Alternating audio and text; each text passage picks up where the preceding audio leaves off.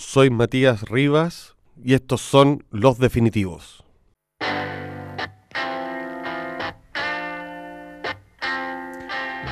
Hola, estoy con Alejandro Zambra, uno de los escritores que yo al menos considero absolutamente definitivo de la literatura chilena. Alejandro es autor de una serie de novelas, entre ellas Bonsai, La vida privada de los árboles, y también de un libro de cuentos eh, muy importante, a mi entender, que se llama Mis documentos, y para que lo vamos a dejar del libro que yo creo que te hizo Alejandro salir como interpretarnos a mucho, que se llama Formas de Volver a Casa, que apareció justo en un momento, a mi entender, clave. ¿Cómo está ahí? Muy bien, muchas gracias por la invitación, Matías.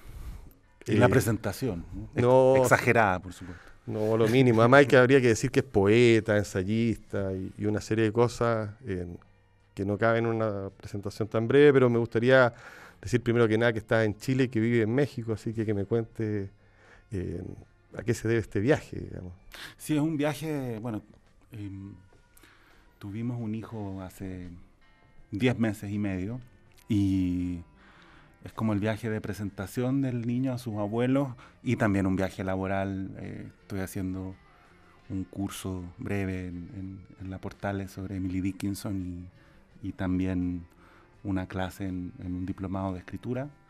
Eh, entonces medio, un, viaje medio complejo, ¿no? De, de, logística. Harto ajetreo, me imagino. Sí, hartos desplazamientos. Eh, mis papás viven en las afueras de Santiago, entonces estoy ahí como eh, entre, entre dos tierras también. Hoy tu presencia acá también obedece, a mi entender, también a la publicación de, un libro que yo debo decir que, soy el editor, que se llama Tema Libre. Y, y también acaba de aparecer en España, y que también va a llegar a Chile, un libro de ensayos tuyo que se llama Do leer, no leer. Que es un libro viejo, pero con 100 páginas más. Yo digo que es el mismo libro, pero si tiene 100 páginas más, probablemente no es el mismo libro. yo creo que no, ¿ah? definitivamente. yo creo que algo le agregaste en 100 páginas, por no decir bastante. Pero ambos libros tienen una peculiaridad, son libros que hablan desde un yo que es capaz de leer a otros autores, y no leer es un libro más bien sobre literatura, sobre tu, los escritores que te han importado. y tu nuevo libro es bastante más íntimo. Sí, son bien distintos, creo yo, porque No Leer es un libro, eh, una recopilación, partió como una recopilación, eh, un libro que uno no tiene conciencia de escribir, ¿no? O sea, se va escribiendo a poco. Tú escribes en, prensa hace muchísimos años, yo también lo he hecho. Entonces uno empieza a acumular textos siempre dudando un poco de su valor, ¿no? O sea, ¿para qué nos vamos a hacer los campeones, digamos? O sea, puede ser para ver para volver chuleta el otro fin de semana.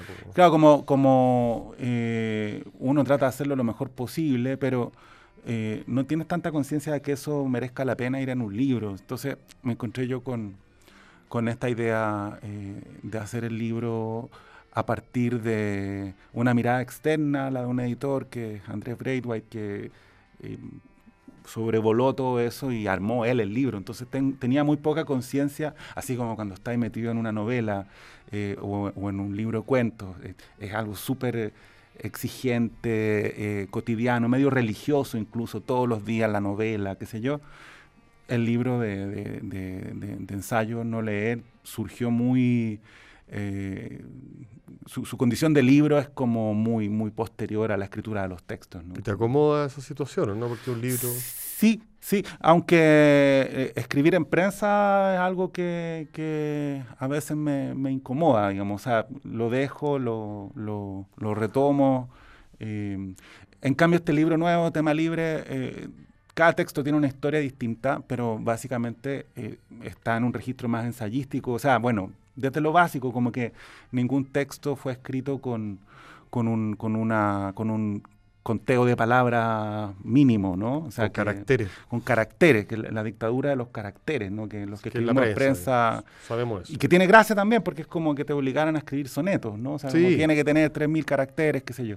En cambio, este libro surgió de forma muy eh, natural, eh, en, un registro ensayístico, cronístico, yo no sé muy bien cómo definirlo porque también tiene cuentos. Sí, a mí me interesa mucho como del libro la mixtura, mm. o sea, esta mezcla, y particularmente me interesa algo que tu libro habitualmente aparecen niños. Sí. y había encontrado eh, la mirada del niño para narrar formas de volver a casa, eso está muy bien resuelto, digámoslo así. y muchos cuentos también, adolescentes. Pero acá, en temas sueltos, se produce un vuelco que tú hablas de tu hijo. Sí. Y ahí ya no son niños, son guaguas. Sí, y es otro, otro, otro tono. Otro tono sí. Me gustaría que me contaras un poco cómo, hay, cómo juntaste la experiencia de ser padre con, escribir, qué pasó ahí. Yo llevo hartos años haciendo tres o cuatro libros. Eh, como tú eres mi editor, sabes lo, lo, desordenado que puedo llegar a ser, porque, claro, uno trata de no someter la escritura a plazo. Eh, es difícil entonces estos otros textos surgen como decolados y se vuelven más relevantes que lo que en teoría tienes que hacer, ¿no? O sea, se supone que, soy un escritor y que debería escribir novelas y dedicarme la mayor parte del tiempo a eso, pero de pronto hay textos que se vuelven más urgentes, ¿no? Eh, me parecía muy... Eh, me parecía incluso ridículo no escribir sobre lo que estaba viviendo cualquier persona que tenga un hijo sabe eh, cómo te cambia la vida. Eh, en, esos días, en esos meses, la expectativa, los temores, eh, no sé, los cambios más comunes, como que no sé, te importa ya más lo que... Lo doméstico. Lo doméstico. Y cómo, no sé, ponte tú, a mucha gente le pasa que ya no le importa mucho eh, lo que la gente opine sobre, sobre, sobre, uno, te importa lo que cómo traten a tu hijo, eso es lo único que te importa. hay una especie de de renovación también de, de, amistades cuando nacen los hijos, ¿ah? que las amistades que tratan bien a sus hijos pasan a tener más valor sí, que las que no lo tratan bien, de cara a la pareja de uno. Y, también vivimos como en un mundo, bueno, yo tengo en realidad, no podría decir que la experiencia es nueva, porque eh, sí fui padrastro mucho tiempo y, mm, entonces... Eh, Criarnos de ajeno. Claro, mantuve ese vínculo hasta ahora, digamos. Eh, pero claro, eh, no había sido padre, digamos. Eh, y mm, no porque no quisiera, o sea, son las circunstancias de, la vida. Entonces, la reaparición de lo sagrado, diría yo, ¿no? Que, que, que, suena casi una forma como conservadora de decirlo, pero no se me ocurre otra, como... vive, yo viví unos años muy, muy, muy, muy lejos de lo sagrado, ¿no? O sea, como moviéndome, haciendo las cosas que quería hacer, cambiando de plan, cambiando de ideas, qué sé yo. Entonces cuando, cuando nació Silvestre, como se llama mi, mi hijo, eh, viviendo en otro país, qué sé yo, eh, la única manera de conceptualizar lo que tengo es, claro, la reaparición de lo sagrado, digamos. Eh, y eso es muy vivificante, ¿no? O sea, como que siento que soy más joven que hace 10 años, en, algún sentido, digamos. O sea, no te puedo decir que nada mejor que eso. Sí, no, sí, es, es muy placentero y también muy, muy, muy neurótico. Mucha responsabilidad. Mucha responsabilidad. Pero estoy muy, muy feliz y creo que este, este libro es lejos el libro más, entre comillas, eh, inundado por, por, por la felicidad, digamos, y por, por, por, esa felicidad paradójica, como siempre se experimenta la felicidad, ¿no? Como... No, no, es un viva Chile. Claro. Oye, em, quería darte un vuelto un poco a, a, lo que pasó antes, digámoslo así, de tu instalación en, en el DF, en México, pasaste bastante años, o por lo menos dos o tres años, si no saco mal las cuentas, dando vueltas y siendo, digámoslo así, el centro de la nueva literatura latinoamericana. Ha sido traducido por las mejores editoriales, publicado allá. Eh, yo sé que tú cosas de una humildad que todos quisiéramos, pero me gustaría saber qué pasó ahí, porque es muy raro pasar a ser un escritor chileno a ser un escritor reconocido en Estados Unidos, comentado en los diarios, norteamericano y yo, bueno, me encuentro contigo hoy día y te veo igual, pero, pero me imagino que, que viviste, no sé, un loop, un bolón, una situación. Sí, eh, a mí me Hablemos de la fama ya, claro. No, pero a mí me cuesta eh, sacar conclusiones, porque en el fondo creo que hay un momento de depuración, de, de, de constante, ¿no? O sea, eh, que te vaya bien en realidad es como se ve, ¿no? Es una cuestión externa y entonces si te encuentras con gente que te dice en, en un tono in- indiscutiblemente chileno, te ha ido bien, como, como, como, Como una condena. como, como si fuera, como si uno tuviera que pedir disculpas eh, por eso. Y, y por supuesto eso sucede más en tu país, ¿no? Entonces, creo que en relación a, a, mm, a cómo uno experimenta esas cosas es como un poco como de vergüenza y paradójica también, porque de pronto Lo pasáis bien también, ¿o lo no? pasa, no, claro, sin duda, y- pero Conocí también, eh, gente- eh, también está esta, mm, no sé, pues si en- en- no, no hay ninguna necesidad de, de construir certificados de pureza, o sea, por una parte te da vergüenza, por la otra te enorgullece, y después cuando te, te, te rayan un poco la pintura, porque si, eres, si te vuelves más o menos eh, recurrente, Definitivo, empiezan, empiezan, empiezan, claro, empiezan también la- la- las malas ondas, eh, también reaccionas con, con muy visceralmente, ¿no? Como, Más como- vehemente. claro, como... Pero básicamente me estuve moviendo sin un plan muy claro, entonces eh, no... eh, Y viniste a Chile. aprendí a celebrar también, ¿no? O sea, no, no, no de formas públicas, pero, pero creo que hubo un momento en que era muy difícil para mí eh, lidiar con las cosas buenas, ¿no? O sea, como, como que me sentía más bien, que yo creo que es una cuestión de personalidad, pero también como de ambiente. Yo creo que las cosas buenas ahora las celebro, digamos, en, en- en plenitud y, y eso, te estoy dando una respuesta No, medio, no, me parece. medio, medio, medio de terapia, ¿no? Así no, pero de- me parece bueno que, que, que- hablemos de cosas. No, y también como- pasa, de pronto te va súper bien, pero estás súper mal. O sea, yo Sí. recuerdo un momento muy malo en que, en que todos los signos externos decían que debía estar muy bien. Y hay gente que le da mucha importancia a, a- a esos reconocimientos. Entonces, oye, te ha ido bien, ¿no? Eh, Tú no- Pero, pero estáis súper deprimido, ¿cachai? Entonces, como que, oye, pero ¿por qué estáis deprimido si, si te ha ido súper A mí me, me llama la atención, en, eh, en tu caso, porque te conozco y, y- y- y- y conozco a otros autores, que tú no vives al publicar un libro la sensación que le pasa a muchos, que es como de vivir un viaje. Claro, que yo creo Tú que cuando una uno- sensación como, perdona, me acuerdo, digámoslo así, tu reacción se parece más a la reacción de los poetas, Ah, que reciben el libro y ven a ver qué pasa. sí. A veces hay, me pasa a mí mucho con los narradores que el, el día que les llega el libro de ellos, como que entran en una gira. Una gira que, que, los, que los bloquea de muchas cosas y que lo hace pasarlo bien también. Sí, eso es súper no- jodido, jodido porque tienes toda la razón porque eh, cuando publico un libro yo siento que ahí algo terminó, ¿no? O sea, no, no, no, no siento que algo empieza. Y, y toda la circunstancia, entre comillas, promocional, yo he logrado ser bastante libre en, en ese sentido porque publico en una editorial que está en Barcelona, no, no tengo tantas exigencias como tienen otros escritores, de promocionar, de hablar de sí mismo, de simplificar tu libro también, que es una cosa muy jodida, como que publicas un libro y lo empiezas a explicar y, y, y le Claro. empiezas a hacer daño al O libro. sea, el, el cuerpo del libro se transforma en su esqueleto. Tú, tú abres el diario y sale un escritor diciendo, mi libro representa eh, la tal generación. cosa. tal. Puta, no lo leo. O sea, si, si, si, si- Ya me lo si- contó. ya me, ya me lo contaste, ¿no? Y, y entonces es medio paradójico todo ese movimiento que uno hace para... Porque también, no, no, no, no sé, doy entrevistas, me gusta hablar, eh, recordando un poco eh, la- las aprensiones de, de Nicanor Parra. eh, el problema es que las entrevistas eh, no son conversaciones, ¿no? Y son antinaturales. Ahora mismo lo que tú me preguntas, yo te lo preguntaría de vuelta y bueno, el rol un poco eh, ya está definido, pero yo te podría entrevistar a ti también y quizás lo pasaríamos mejor.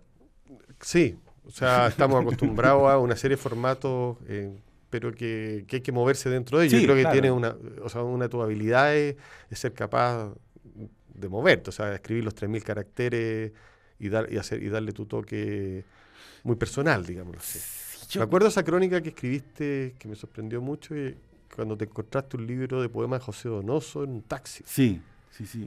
Y que es un libro más, eh, de poemas de José Donoso, o sea, es un libro muy poco poemas celebrado. De un novelista. Sí. Pero hiciste un, un texto en que más allá que el libro fuera bueno fuera malo, digámoslo así, era el cuento, digámoslo así. El mm. cuento de haberse subido un taxi y haberse encontrado con un, con un libro desafortunado, digámoslo así. Sí, eh, a mí me gusta... Eh, creo que siempre los textos son sobre pertenecer, ¿no? Que, es un tema de, de, este libro nuevo, el tema libre, justo porque... Eh, yo vengo de una formación tradicional como estudiante de literatura de la Universidad de Chile, entonces tenía mucha, mucha fe en, los estudios literarios, por ejemplo, y en la academia. Y, si me hubieras preguntado a los 18, siempre escribí, escribía poesía, jugaba a ser poeta, pero el, rollo era más bien eh, la literatura y como trabajo yo pensaba en el trabajo de profesor eh, o de académico. Eh, confiaba en eso, creía en eso, me gustaba mucho la teoría, me sigue gustando, pero... Y de pronto todo eso fracasó y como que me, me, aferré a, la escritura. ¿no? O sea, entonces mi relación con la escritura creo que se, se, se formuló con una cierta intensidad eh, desde chico, pero como a los 25 realmente empecé a escribir. Creo que no fue lo que tú me preguntaste, pero... Eh, no, pero no importa. En, el fondo tiene que ver con cómo uno se apropia de, de sus circunstancias, no tiene que ver con la con el deseo autobiográfico, no, no tiene que ver con el deseo de eh, contar lo que me pasa a mí. así te pide el caballo. Claro, exacto. Y, y, luego también, también no sabía otra manera. O sea, que o, sea, es la primera que tengo muy claras las impostaciones que no quiero cometer. básicamente eso. O sea, como no podría, o sea, si hablaba de José Donoso, por ejemplo, eh, sí tenía sentido recuperar dos o tres y pequeñas historias que tenían que ver con Donoso, porque creo que eh, es necesaria esa dosis, ese sedazo personal, ¿no? No porque crea que lo que yo tengo que decir es importante, ¿me entiendes? Como... yo entiendo para dónde va y, me interesa sobre todo eso porque si hay algo que une a todos tus libros, aparte de, tu calidad, de tu prosa, es que tú eres, eh, llamémoslo así, por decirlo, eres emotivo. Claro, que, eh, eres sensible. Era una generación bien castrada, ¿no? De, emocionalmente. Eh, digo, es una lata siempre hablar generacionalmente, pero eh, yo creo que eso sí estaba en la biografía de varios de los que tenemos entre 40 y 50 años hoy día, como sobre todo los que tenemos 45, yo tengo 43, no sé por qué me estoy subiendo la edad, no, no, es la idea, pero eh, que estaba esa... Tenés 10 menos, acuérdate, por tu hijo, o sea, claro, con 23. Claro, son los nueve, que son los nuevos 23. sí. pero creo que había un, bloqueo, o sea, Bonsai es una novela sobre eso, en el fondo sobre estos árboles reprimidos, eh, que, tienen una cierta belleza, que son eh, complejos y a la vez crecieron como esos árboles que les ponen un palo de escoba al lado para que crezcan derechitos.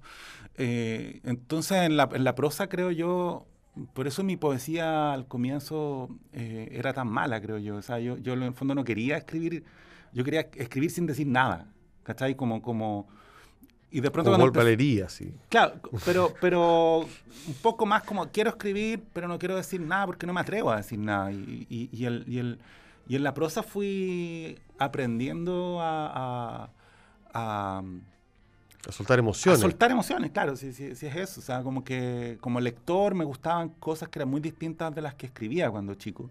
Eh, justo porque eh, las veía como inalcanzables, ¿no? O sea, eh, entonces como que ahí la aparición de la primera persona tiene que ver con eso, con algo de, de, de, desatarse, desatarse eh, y entender que también lo que te pasa a ti les pasa a un montón de gente. Pertenecer, como dices tú. O sea, cuando uno habla con el yo porque cree que de alguna manera hay otros yo que te pueden... No, y también porque creo que eso se se teoriza, no sé si, si es teorizar el verbo, pero eh, se habla con, mucha liviandad, o sea, después del psicoanálisis deberíamos tener claro que lo que hay son formulaciones, eh, todos los días la historia es distinta, ¿no? O sea, todos los días uno se expone al olvido, al recuerdo de otras maneras, recuerdas cosas, todos los días contaríamos nuestra, historia de, forma distinta, o sea... Eh, no sé si viste, yo sé que quizá viste ese libro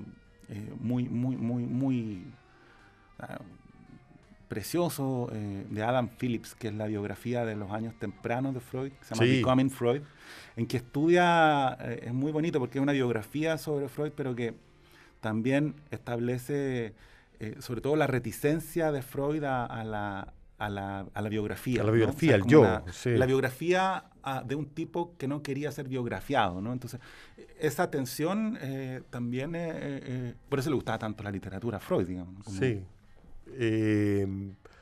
me pasó lo mismo leyendo ahora un libro de Beckett también, que, que otro personaje que no quería ser biografiado y que aparecen, no obstante, entrañables. Oye, te quería preguntar, como para ir cerrando un poco, una pregunta de amigo. ¿Qué estás leyendo?